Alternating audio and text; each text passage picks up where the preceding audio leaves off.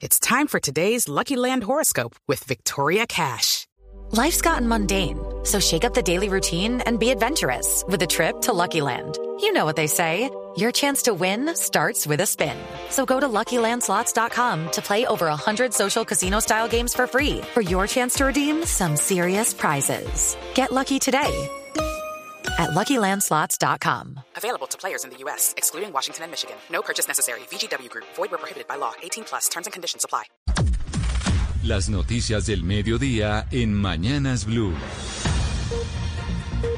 Son las 12 del día, dos minutos. Es momento de que usted se actualice de lo que pasa en Colombia y lo que pasa en el mundo. Don Eduardo Hernández, buenas tardes. Hola, ¿qué tal? Muy buenas tardes, Camila. Son las 12 de dos minutos. La noticia del momento en nuestro país tiene que ver con el desempleo. 15,8 fue la cifra global que entregó el DANE para el mes de septiembre y nuevamente Bogotá fue la ciudad que más aportó al incremento del desempleo en Colombia. La capital del país tiene 897 mil personas buscando trabajo. Hay que decir, sin embargo, Marcela Peña, que este 15,8% es la mejor cifra que hemos tenido desde que arrancó todo este impacto de la pandemia. Y es que en septiembre el desempleo en la capital llegó al 19,4%, 3.6 puntos por encima del resto del país. Bogotá perdió 562 mil puestos de trabajo en el último año y más de la mitad están concentrados en sectores como la educación y las actividades profesionales. 122 mil personas perdieron su empleo en la construcción, más de 100 mil en hoteles y restaurantes y continuó la pérdida de empleos en actividades como el comercio y el arte, aunque con menos fuerza que en los meses anteriores. La buena noticia es que se crearon 45 mil puestos de trabajo en la industria, el primer dato positivo desde que comenzó la pandemia. Noticias del desempleo, sin duda alguna, marcan la agenda el día de hoy. Son las 12 del día, 13, 3 minutos. Y vamos con más información porque el Comité Nacional del Paro ya confirmó fechas para las próximas manifestaciones. Van a ser el 19, 21 y 25 de noviembre. Juan David Ríos.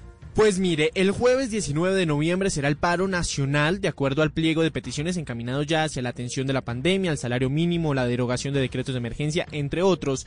El sábado 21 habrán movilizaciones y actos culturales a nivel nacional por la conmemoración del 21 de noviembre del año pasado, justamente cuando estallaron estas manifestaciones sociales. Y el miércoles 25 es el Día Internacional de la Eliminación de la Violencia contra la Mujer, en donde también habrán movilizaciones y manifestaciones culturales por colectivos feministas a nivel nacional. Ante esto, el presidente de la CUT, Diógenes Orjuela, que también pertenece al Comité del Paro Nacional. El gobierno Duque ni dialoga ni negocia. Esto ha quedado evidenciado no solo desde comienzos del, del, año pasado, no atendió tampoco ni a la minga indígena, pero tampoco al Comité Nacional de Paro. Dentro de las exigencias del paro se acordó que el sector salud será el que encabezará estas movilizaciones y se recordó que las manifestaciones serán con todas las medidas de bioseguridad respectivas y manteniendo además unas marchas pacíficas a lo largo de estas tres jornadas.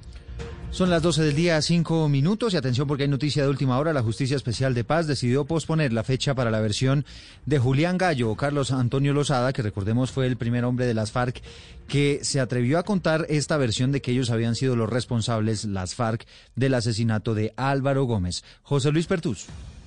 Hola Eduardo, buenas tardes. Pues no hay fecha todavía, no lo confirma así la Jurisdicción Especial para la Paz, la G, pero sí acaba de confirmar que la sala de reconocimiento pospuso la fecha de diligencia del aporte, a la verdad, de Julián Gallo Cubillos por el asesinato de Álvaro Gómez Hurtado y otras cinco víctimas para resolver el recurso de reposición que presentaron las víctimas. Los familiares del líder conservador a través de Únete por Colombia, un movimiento, presentaron un recurso de reposición contra el auto número 167 del 13 de octubre por el cual se estaba citando a esta diligencia y hasta que no se resuelva la versión de Julián Cubillos, eh, pues va a quedar pospuesta, eh, que es otra de las personas que está vinculadas a este tema. El auto 167 de la jurisdicción ordenó la versión del comandante de la red urbana Antonio Nariño, luego de que seis ex jefes de las FARC, a nombre del antiguo secretario de esa guerrilla, anunciaran que asumían la responsabilidad por el crimen y eh, el magnicidio del líder político Álvaro Gómez Hurtado.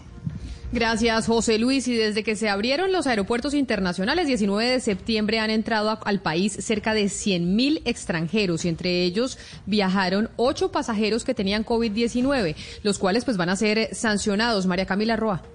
Buenas tardes. Lo que explicó el director de Migración Colombia, Juan Francisco Espinosa, es que desde el pasado 19 de septiembre, cuando se retomaron los vuelos internacionales comerciales, han ingresado al país más de 100 mil viajeros. De estos 100 mil, 8 ingresaron con prueba positiva de COVID-19 en mano, por lo cual se están adelantando investigaciones para determinar las sanciones en estos ocho casos, tanto a pasajeros como a aerolíneas. Lo que hemos hecho en cada uno de esos ocho casos es inicio de actuación administrativa por la presunta irregularidad, dos, compulsa de copias a la Fiscalía General de la Nación y tres, hemos efectuado las anotaciones en los registros de Migración Colombia que compartimos a nivel internacional. Dijo también que se han inadmitido 380 extranjeros por no traer la prueba PCR de COVID-19 desde el pasado 19 de septiembre, la mayoría provenientes de Estados Unidos. Son las 12 del día, 7 minutos. En más información, les contamos que a propósito de la invitación que hizo esta mañana el presidente Iván Duque para que los colombianos le madruguen a las compras de Navidad desde mediados de noviembre, pues los empresarios en Antioquia podrán pagar la prima de Navidad en dos cuotas, la mitad el 30 de noviembre y la otra mitad el 15 de diciembre. Camila Carvajal. La idea es que la mitad de la prima de Navidad se pague el 30 de noviembre y la otra mitad el 15 de diciembre. El gobernador Aníbal Gaviria dijo que así se evitan aglomeraciones en Navidad.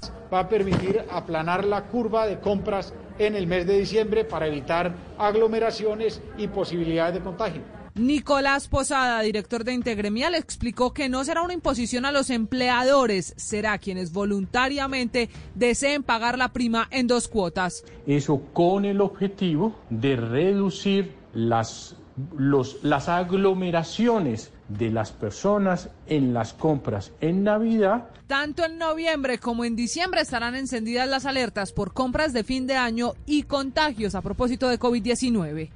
Y ya que estamos hablando de COVID-19, 12 del día 8 minutos, después de que se confirmara que se reanuda la aplicación de la prueba de vacuna de Johnson Johnson en Colombia, la Fundación Cardiovascular de nuestro país aplicará el ensayo a más de 800 personas. Julián Mejía. Este jueves comenzó en propiedad nuevamente la aplicación del ensayo de la vacuna de Johnson Johnson en el país, pero es en la Fundación Cardiovascular de Colombia en Florida. Judy was boring. Hello. Then Judy discovered chumbacasino.com. It's my little escape. Now Judy's the life of the party. Oh baby, mama's bringing home the bacon. Whoa, take it easy, Judy. The Chumba life is for everybody. So go to ChumbaCasino.com and play over 100 casino style games. Join today and play for free for your chance to redeem some serious prizes. ChumbaCasino.com. No purchase necessary. Void where prohibited by law. 18 plus terms and conditions apply. See website for details. Blanca, donde se reanudó el proceso para seguirla suministrando a los voluntarios. Según dice Víctor Raúl Castillo, director de ese centro médico, se espera que en dos meses ya la tengan 800 santanderianos. Eh, se le aplicaron a los primeros voluntarios y esperamos eh, que el número podamos incrementarlo hasta 700, 800 personas en estos próximos dos meses. La prueba de vacuna de Johnson Johnson había sido suspendida el pasado 12 de octubre luego de que un voluntario haya presentado una enfermedad inexplicable. Sin embargo, nuevamente empezó su aplicación tras superarse dicho incidente. Son las 12 del día y 9 minutos. En Bogotá hubo caravanas de celebración del Halloween exponiéndose al COVID. Algo parecido pasó en Pereira. También hay reporte de caravanas en Armenia, donde de hecho 30 motos fueron inmovilizadas. Y en el Huila, más de 50 motociclistas de Pitalito y otros municipios también armaron estas caravanas para la celebración del Halloween. Mauricio Medina. En Pitalito, en el departamento del Huila, en la noche y madrugada de este jueves, más de 50 motociclistas del municipio y zonas aledañas, en un acto de irresponsabilidad y vandalismo en medio del COVID-19, salieron a las calles para realizar una caravana. Así lo indicó Edgar Muñoz Torres, alcalde de Pitalito. Ingresaron a la ciudad de Pitalito a causar un acto de desorden público y de manera especial a eh, desarrollar actividades al margen de la ley, de personas que atentando contra las mínimas normas de salud pública y procedentes de municipios de Isnos, San Agustín, Oporapa, Salado Blanco. El Instituto de Tránsito y Transporte de Pitalito, junto con la Policía Nacional, realizaron la inmovilización de aproximadamente más de 50 motocicletas y se han impuesto igual número de comparendos. Y una grave tragedia ambiental se registró en Nuevo Colón, en Boyacá, donde murieron aproximadamente un millón de abejas. Jairo Niño. Los hechos se registraron en la vereda jabonera de Nuevo Colón, Boyacá. Donde las abejas cumplían un papel no solo de producción de polen, sino además de propagación de semillas de vegetación nativa en la zona. Según los propietarios del lugar, murieron más de un millón de abejas. En Blue Radio Alejandra García, afectada. Nosotros tenemos 21 colmenas, de las cuales 18 están altamente afectadas y consideramos que puede haber una afectación de cerca del 80% de nuestras colmenas, lo, que, lo cual significa una terrible tragedia, nosotros, no solo para nosotros como apicultores, porque pues esta locación queda en cuarentena, entonces eh, no es apta para la producción de polen y miel por este momento. Hasta el momento no se ha confirmado la sustancia que ocasionó esa tragedia, pero no se descarta algún químico utilizado en cultivos cercanos. Y atención porque hay un par de noticias de última hora que llegan desde Cartagena. Una de ellas tiene que ver con un gigantesco incendio que se registró en un bohío del restaurante Casa Parrilla en el barrio Crespo, en el norte de la ciudad. Las llamas alertaron a la ciudadanía, pero por fortuna no hay personas heridas. Eso sí, el restaurante quedó, totalmente consumido. Y la otra noticia tiene que ver con una condena a 18 años de cárcel a un entrenador de una escuela de fútbol por haber abusado sexualmente de una estudiante de 12 años. Dálida Orozco. El juez primero penal del circuito de Cartagena condenó a 216 meses de cárcel que corresponden a 18 años a un entrenador de una escuela de fútbol en el corregimiento de Pasacaballos, quien aprovechó su condición para abusar sexualmente de una de sus estudiantes de tan solo 12 años. Según describe la sentencia, este entrenador citó a la menor una práctica deportiva sin presencia de otros estudiantes y allí abusó sexualmente del adolescente y luego la intimidó para que no le dijera nada a sus padres. De acuerdo al testimonio de la menor, los abusos se repitieron por lo menos durante todo un semestre. En este fallo judicial, el juzgado recomendó al Instituto Distrital y Departamental de Deporte implementar políticas de gobierno para proteger y garantizar los derechos de niños que realizan estas prácticas deportivas. La noticia deportiva. La noticia deportiva a esta hora son los 16 clubes que participarán en los octavos de final de la Copa Betplay, de la Copa Colombia del año 2020. Los que han llegado desde la tercera fase son Real San Andrés, el Pereira, Deportes Quindío, Águilas Doradas, Cúcuta Deportivo, Alianza Petrolera, Envigado e Independiente Santa Fe que serán sorteados el próximo día lunes para su enfrentamiento entre el 17 y 19 de noviembre a partido único contra los siguientes equipos: Junior, América, Deportes Tolima, Independiente Medellín, Millonarios, Deportivo Cali Atlético Nacional y Deportivo Pasto.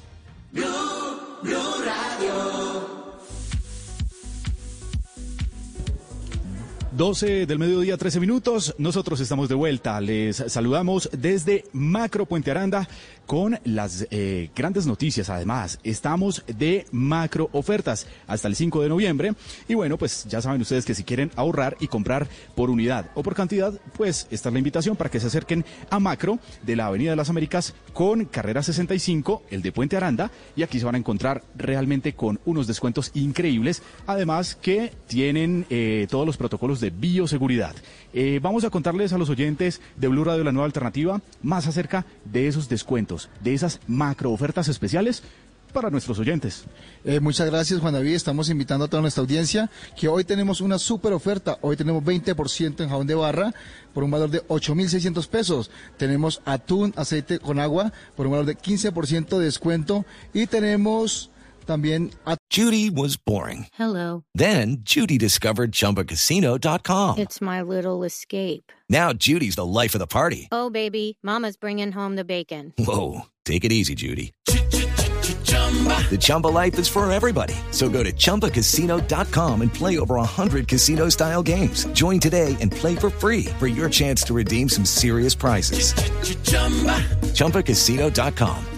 No purchase necessary. Void where prohibited by law. 18 plus terms and conditions apply. See website for details.